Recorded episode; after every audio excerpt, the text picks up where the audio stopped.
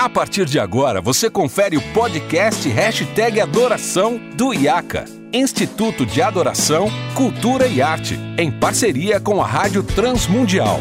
Apresentação, Renato Marinoni.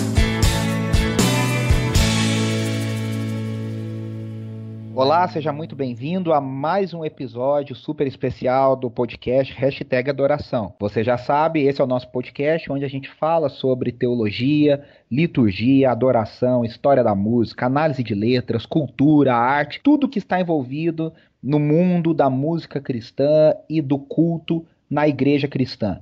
Hoje eu tenho a alegria de receber novamente três queridos amigos, dois que eu conheço já pessoalmente há, há, um tempo e tenho o maior prazer em caminhar, em conversar, em ser amigo deles, em trocar bastante informação, trocar bastante ideia, e outro que eu estou conhecendo uh, graças à tecnologia aqui no podcast e tenho o prazer de receber mais uma vez, então, meus amigos Igor Sabino. Igor, seja bem-vindo mais uma vez. Obrigado, cara. Muito bom estar aqui com vocês mais uma vez. Espero voltar de novo, em breve. É isso aí.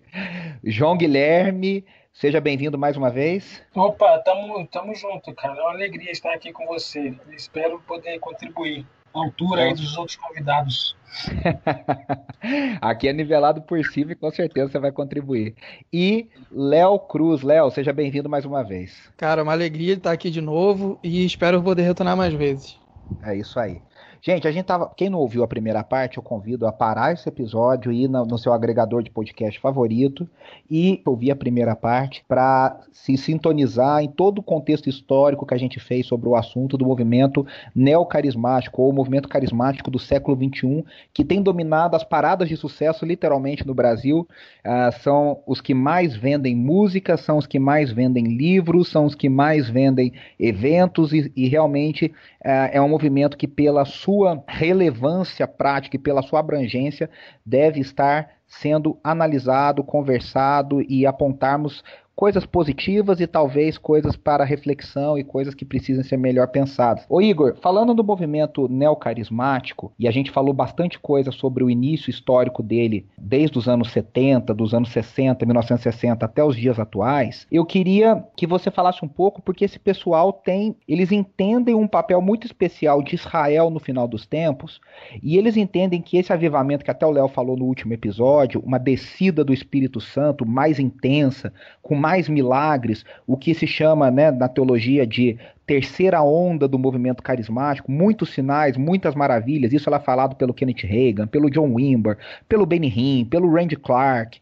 Catherine Kuhlman, todas essas lideranças carismáticas, eles entendem que isso está conectado com Israel. Você poderia falar um pouquinho sobre isso para gente? Então, Renato, é, é interessante a gente falar sobre isso porque o, a própria criação do Estado de Israel se dá em parte devido a esse apoio evangélico, né, o chamado sionismo cristão, que crê que Deus ele ainda tem planos especiais para Israel e que isso vai se cumprir no fim dos tempos é com esse retorno dos judeus à terra que foi prometida a Abraão. E a gente percebe que no movimento carismático isso inicialmente era muito forte por conta da visão sobre o fim dos tempos, né, que a gente chama de escatologia dispensacionalista, que acreditava que é, Israel era o relógio profético de Deus, que no final dos tempos haveria uma grande guerra, a guerra do Armagedon, todas as nações seriam contra Israel e a igreja teria que defender Israel. A gente tem notado que nos últimos anos tem havido uma, mudança na escatologia desse pessoal, principalmente do chamado movimento de nova reforma apostólica, que é a ideia do pós-milenismo. Eles creem que no fim dos tempos tudo vai ficar bom, a igreja ela tem que conquistar né, as sete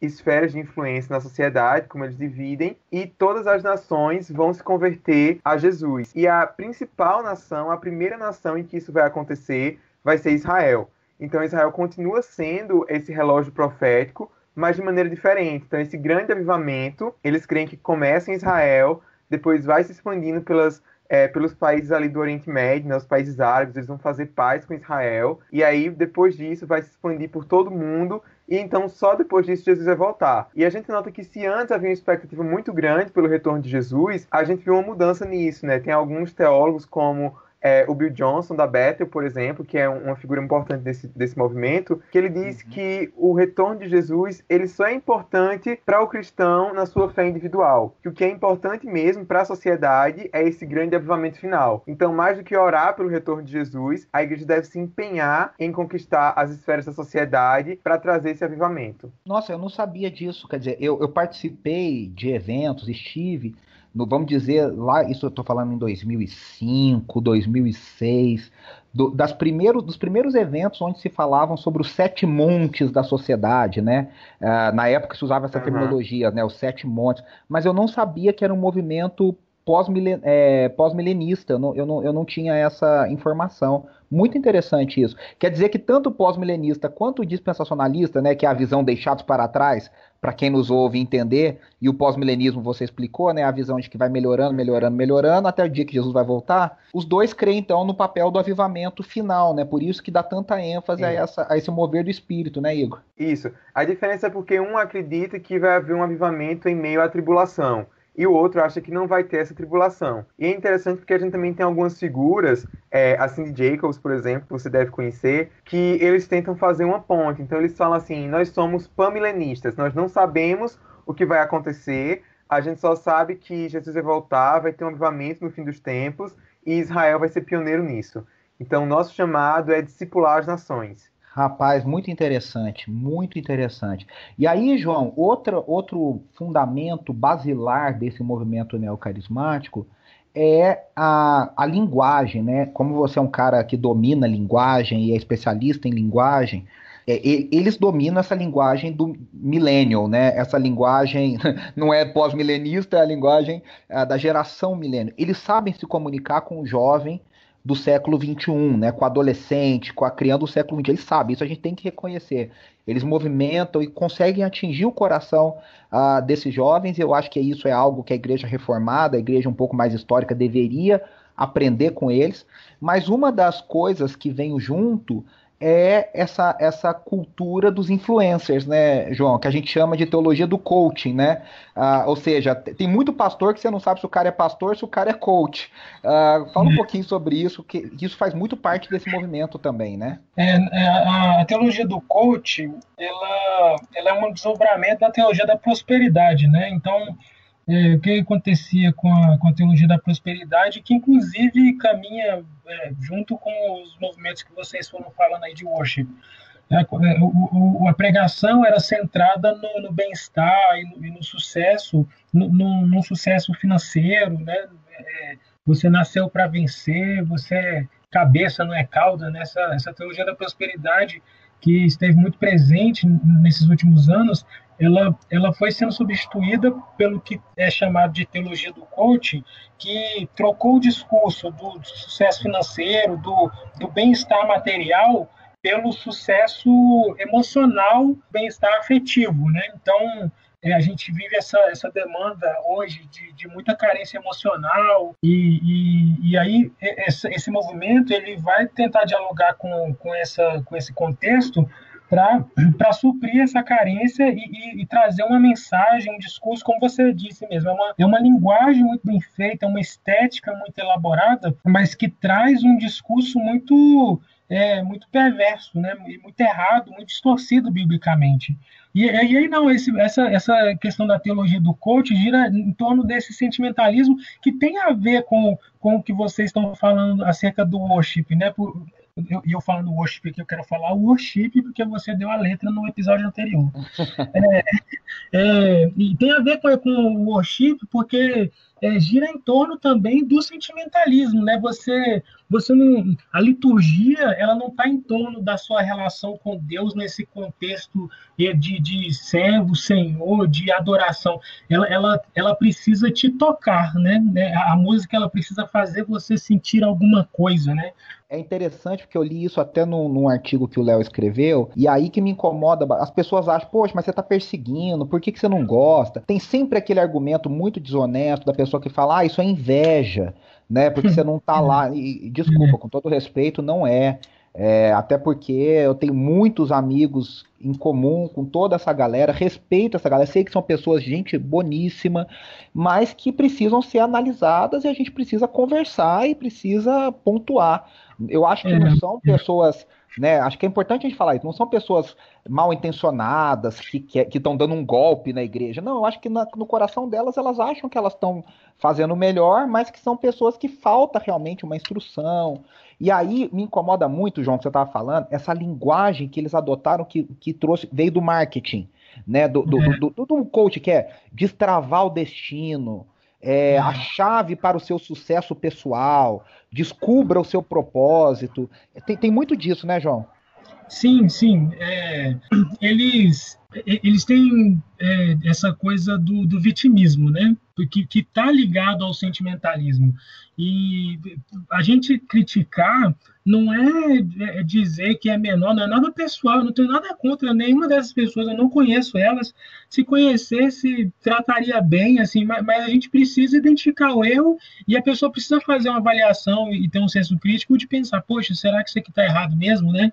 Porque a verdade é que a mensagem do evangelho ela sempre foi um escândalo, né? E quando a gente vê algo que está sendo pregado, dito como mensagem do Evangelho, que ao invés de confrontar o pecador, é, é, faz com que o pecador é, se sinta bem, a, a, pessoa ela vai para o culto, ela tem que sair bem, ela tem que sair assim, não, eu vou enfrentar mais uma semana, o domingo é para eu é, recarregar as minhas baterias, né? E, e, sendo que não, assim, é, é, a gente é, a pregação é para é confrontar, é lógico que é para consolar também, mas, mas é para confrontar. E eu fico imaginando o que, que as pessoas falariam de Jonathan Edwards, né, de, de, de George White, desses pregadores é, tão incisivos do Spurgeon, né, que, que eram muito claros nessa questão do que a gente precisa, é, nós temos uma culpa, a gente precisa, a gente é carente de graça, a gente não é nada, a gente é dependente de Deus, pra, e as pessoas, sendo que as pessoas hoje estão acostumadas a ouvir essas mensagens muito fáceis, né, de, de você ao centro de Jesus. Cara, isso é um absurdo tão grande, assim, que que não tem o menor cabimento, sabe? E, e, você vê como as coisas estão interligadas, né? Às vezes pode parecer besteira, a gente querer prezar uma liturgia que seja bíblica, por letras das músicas, que, que analisar as letras das músicas e não cantar qualquer coisa, né? Pode parecer besteira, preciosismo, mas eu acho que, que essa sementinha dessas pregações absurdas que são aceitas hoje, ela foi sendo plantada lá atrás com essas músicas sentimentais que foram que começaram a ser cantadas antes das pregações serem anunciadas, né? Ah, é, certeza. É, isso aí, a, a, as músicas dos anos 90 90 formaram a teologia. É. é engraçado que tem gente que é tão nova que está na liderança desses movimentos que às vezes nem os anos 90 alcançou, assim, não, é, é, é pós anos 90 ainda. Ô, Léo, aí eu queria te ouvir no seguinte: a gente tá falando tudo isso e muitas vezes parece assim que nós somos saudosistas, que a gente quer. E cá entre nós, nós quatro aqui somos pessoas super antenadas. O, o, o, Igor fala claramente: olha, eu gosto de worship. Eu também, cara, eu trabalhei, convivo, vivo é, com tantos, tantos, tantos personagens importantes do movimento de adoração, adoração extravagante. Não é uma questão de querer um saudosismo, né, Léo? É uma questão de realmente analisar e tentar entender e ver como que a gente pode aproveitar o que é bom e tirar aquilo que precisa ser reavaliado. Não, não é isso, Léo? É, Renato, esse é o ponto, assim, até falando das da minhas preferências pessoais, né, alguns, eu recebi algumas das críticas aos meus textos falando assim, ah, mas você só critica porque você é presbiteriano, você gosta daqueles corais chato, de inário, gente, né, nem a minha praia, assim, worship não é minha praia também, não sou muito fã, confesso, mas assim, eu escuto rock, eu escuto indie worship, então, Isla Vista, Montel Fish, Rivers and Robots, Sex Sinner, Striper, isso que eu escuto, assim, é, dentro do, do, mundo da música cristã, eu, eu, eu me defino defino como underground, assim, que eu escuto não, quase ninguém escuta. Eu, eu também, assim, eu não, não tem nada, como eu falei, não tem nada pessoal, já ah, você fala isso porque você é presbiteriano. Primeiro que eu não nasci presbiteriano, né? Eu sou presbiteriano há bem pouco tempo. E eu falei assim, eu cresci ouvindo é, é, é Aline Barros, então, é o mainstream mesmo. E, cara, eu ouço, eu ouço Jesus Culture. culture eu, Esses eu dias eu fiquei sabendo que você cantou diante do trono em casa e até chorou. Então não vem. Ô, cara, eu, vou te falar, véio, eu vou te falar que eles têm umas músicas assim, cara. Águas Purificadoras falou muito comigo, viu, cara? Eu vou te falar um negócio, eu não, eu não, eu não preciso esconder. Eu não sou assim fanboy igual o Sabino, Mas até porque eu abandonei eles, né? Depois, é, para mim, assim, eu acho que vai até nos braços do pai, eu acho ainda ouço tal, mas depois eu não curti muito. Mas, mas é, é, é isso que o Léo falou, acho que isso é muito importante ser dito. Assim, ninguém tá com rancor aqui de falar, ah, você é um chato que só ouve quarteto, né? Você só ouve, é, é, você é da salmodia exclusiva. Não, não é isso. Assim, a gente está falando porque a gente gosta e quer ver uma coisa de qualidade, né, não, Léo? E aí, Léo, até falando nisso, Uh, você vê essa carga positiva também, né? Porque uh, vamos dizer, primeiro, essa, essa, esse movimento tem conversado com essa nova geração e, e, de uma certa forma, as músicas hoje são muito cristocêntricas, principalmente as americanas, né, em inglês, as australianas, enfim. Ah, o Brasil tem uma, um pouco mais de dificuldade, as músicas no Brasil são muito antropocêntricas ainda, é, tem alguma coisa aí que não bate, mas nos Estados Unidos quase a gente não vê músicas com heresia, a gente vê problemas é, em outras esferas, né, fora da música. Mas você vê essa carga positiva, Léo? Como é que você faz essa análise? Eu vejo sim, no meu texto eu até coloco alguns pontos que relacionam o que vocês estavam falando aí dos sete montes e do coaching, porque, assim, se a gente for olhar o que, o que esses movimentos indicam é, que é proveitoso, né, o coaching ele tem aquela coisa do acompanhamento, da mentoria, é, e eu vejo que muito disso surge por conta de uma falta de discipulado é, institucionalizado nas nossas igrejas, né, muitas das vezes quando tem, é aquela coisa mais informal, e que eu acho que é super benéfico quando esse tipo de acompanhamento surge por meio de uma cultura da igreja, mas eu acho que quando tem institucionalizado, a gente percebe ali uma diferença, né? Um acompanhamento de, sei lá, algum irmão da igreja ou alguém que é cristão que ajuda uma igreja em relação a casais, em relação a finanças, em relação a alguma outra coisa. O coaching ele surge para suprir um pouco essa demanda aí. E quando a gente vai juntar, fazer essa ponte com os sete montes, porque normalmente as igrejas que defendem o coaching ou os sete montes, elas dialogam muito bem entre si, é, é porque existe uma necessidade de que esse acompanhamento, essa mentoria, ela se expanda para uma espiritualidade cristã que tem impacto para fora da igreja. Então, nesse sentido, eu vejo que pelo menos em discurso eles conseguem romper com várias barreiras que o evangelicalismo tanto norte-americano como brasileiro, né? Eu falo do norte-americano porque as maiores influências desses dois campos vêm de lá. É, eu acho que eles conseguem romper várias barreiras que o evangelicalismo dos últimos 150 anos aí foi construído em relação ao acompanhamento pessoal e a questão e a questão de participação política, social e cultural do cristão. Mas quando a gente para para pensar sobre como que é essa participação, aí é que o negócio fica um pouco mais complicado, porque é, o que amarra essa, esse estilo de adoração, né, que eu falei no primeiro episódio, adoração espontânea com o coaching e com a teologia dos sete montes, é porque isso faz parte desse pacote das redes carismáticas independentes, né? A entrada do, do worship numa igreja pode acabar abrindo portas para que esse pacote também seja, a, a, a de, seja adicionado né, à teologia de uma comunidade que está longe de é centros muito... urbanos, que é, tem sua cultura ali restrita, bem localizada, como por exemplo uma igreja no Nordeste ou no Centro-Oeste, enfim. E isso já, realmente, é, antes de voltar a falar para você, Renato, isso realmente pode, eu tô falando isso aqui com muito cuidado, isso realmente pode acabar levando a um tipo de imperialismo, é que eu vou citar exemplos que eu coloco nos textos, porque muitas das pessoas que estão na liderança, elas deixam bem claro que a cosmovisão bíblica é a cosmovisão dos Estados Unidos, que o modelo de sociedade é o modelo dos Estados Unidos. Então o worship em si, eu não vejo problema, mas quando você vai olhar as justificativas e como ele está, às vezes, ligado a um projeto de igreja e a um modelo de influência cristã na sociedade, isso pode sim acabar resultando numa imposição cultural em lugares que Exatamente. você vai ver conflito ali. Ah!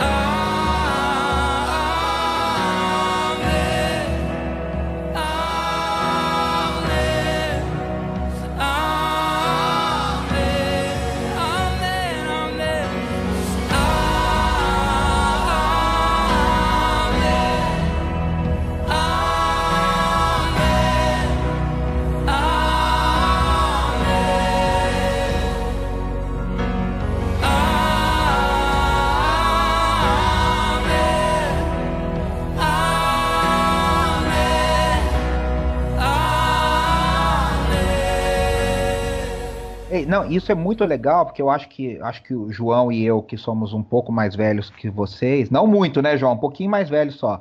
O que, o que não aconteceu... vai perceber a diferença. Não, não dá. é, o que aconteceu é o seguinte: a teologia do movimento carismático dos anos 80, da Vineyard, da Maranata, da Integrity, aí tem todos os episódios aqui falando sobre isso, eles moldaram a teologia de culto, a liturgia de igrejas históricas que absorveram a teologia carismática de culto sem perceber através das canções. E é isso, não tem problema adotar, mas que adote com consciência. Foi isso que você falou, né? Que saiba. Então, por exemplo, vamos falar claramente aqui. O que nós estamos dizendo é o seguinte: é possível cantar canções de worship sem adotar a visão litúrgica neocarismática. Eu posso ser uma igreja presteriana que vou cantar canções de worship que são boas, que tem conteúdo bíblico.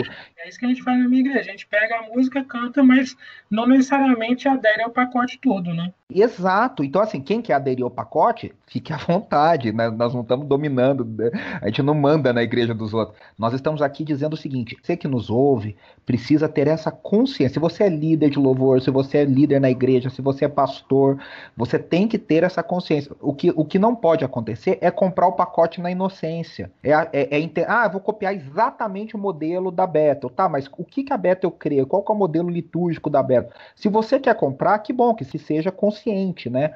E aí, eu, ô João, aproveitando que você está já com a palavra também, a gente tem bons exemplos de pessoas que são que vieram desse movimento neocarismático, que estão nesse movimento neocarismático, mas que a gente vê uma maturidade, vê um, um amadurecimento de conteúdo. Eu quero citar aqui dois exemplos que eu percebo e acho que você é muito mais antenado que eu para citar, o Igor também, o Léo também, mas eu citaria o Lipão, o pastor Lipão da, do Onda Dura, e eu citaria aqui o Dizascope do Douglas Gonçalves também, que também fez esse, aproxima, essa, esse amadurecimento de conteúdo, né, João? É, é verdade, cara. Assim, eu, eu tenho ficado muito satisfeito com o que eu tenho visto do Lipão, sabe? Porque o primeiro contato que eu tive com ele foi justamente nesse contexto, que ele vem, vem desse contexto, né? E aí você já, já fica assim, esperando tal, mas quando você ouve o cara falar, você vê que, que ele, ele é bíblico, ele é um cara que, que, e por ser bíblico ele tem se aproximado né, de pessoas que não são desse meio do, do que você está chamando de neocarismáticos, né?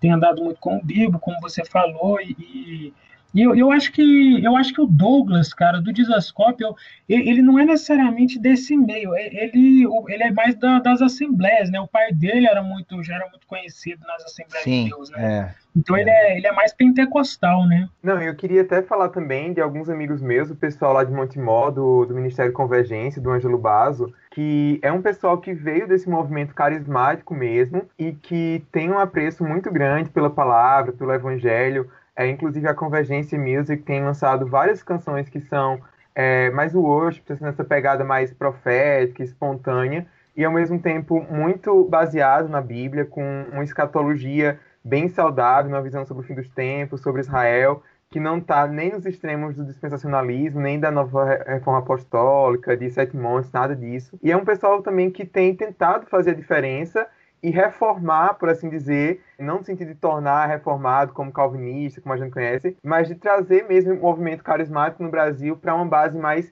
bíblica, né, mais sólida. Inclusive, a Carol Bazo é, também está fazendo parte do, do, do, da bancada do podcast do Bibo, estuda sobre Jonathan Edwards no Under Jumper, então eu acho que de Montemor ainda vai sair muita coisa boa nesse sentido. Isso é muito legal, é muito bacana. A gente vê essas, esses pontos positivos, esse crescimento, essa, esse diálogo da igreja. Gente, esse papo foi muito especial. Eu quero agradecer vocês. Léo, como que as pessoas podem ler os seus textos, acompanhar a sua pesquisa, consumir o seu conteúdo. Agora é a hora de você dar a letra, agora é a hora de você falar como que as pessoas conseguem acesso à sua pesquisa. Então, se você procurar Leonardo Cruz Medium, você vai cair no Google na, nos meus textos. Eu já fiz isso, é o primeiro resultado. Por enquanto, a maior pesquisa que tem lá que eu coloquei foi essa do Worship. Eu ainda pretendo refinar alguma coisa, porque não, não é uma pesquisa necessariamente acadêmica, é algo que eu fiz para tirar uma dúvida que eu tinha e que eu percebi que poderia ser a dúvida de muito mais pessoas e tinha muito conteúdo relevante a ser dito e ainda tem mais a ser explorado. Só procura lá, Leonardo Cruz no Medium, que você vai achar os textos.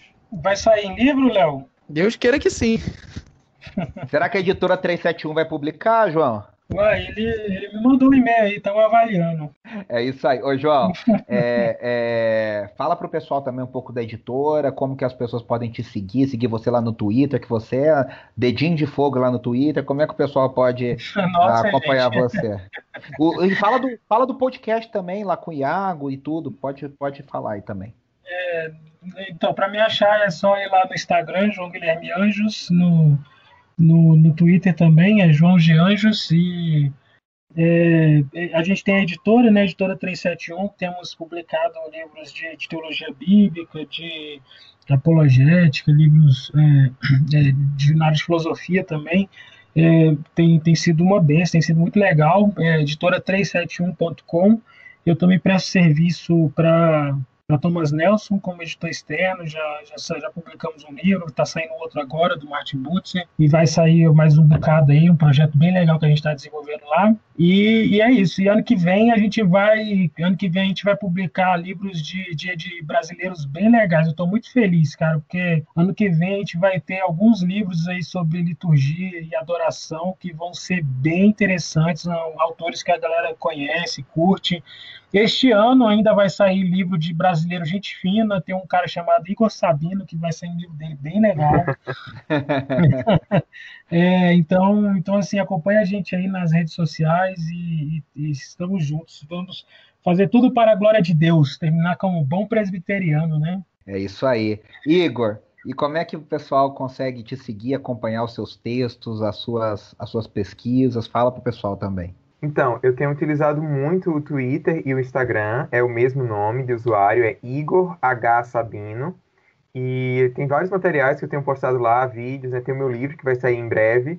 E eu também sou host de um podcast chamado Oriente-se, que é só sobre Oriente Médio. A gente fala sobre Oriente Médio a partir de uma perspectiva bíblica, mas também comenta assuntos políticos recentes. E aí você pode encontrar o link de tudo isso lá no meu Instagram e no meu Twitter, Igor H. Sabino. É isso aí. Aliás, eu adorei o nome, viu? Muito legal o, o Oriente-se. Parabéns aí. E é isso aí. Obrigado. Gente, eu quero agradecer você que nos ouve também, agradecer a Rádio Transmundial. Lembrando sempre que você pode acessar o transmundial.org.br e acessar todo o conteúdo produzido pela Rádio Transmundial, conteúdo bíblico relevante, e acompanhar o IACA lá no arroba IACA Brasil. Eu agradeço vocês, meninos, e a, a gente volta na semana que vem com mais um episódio do Hashtag Adoração. Grande abraço.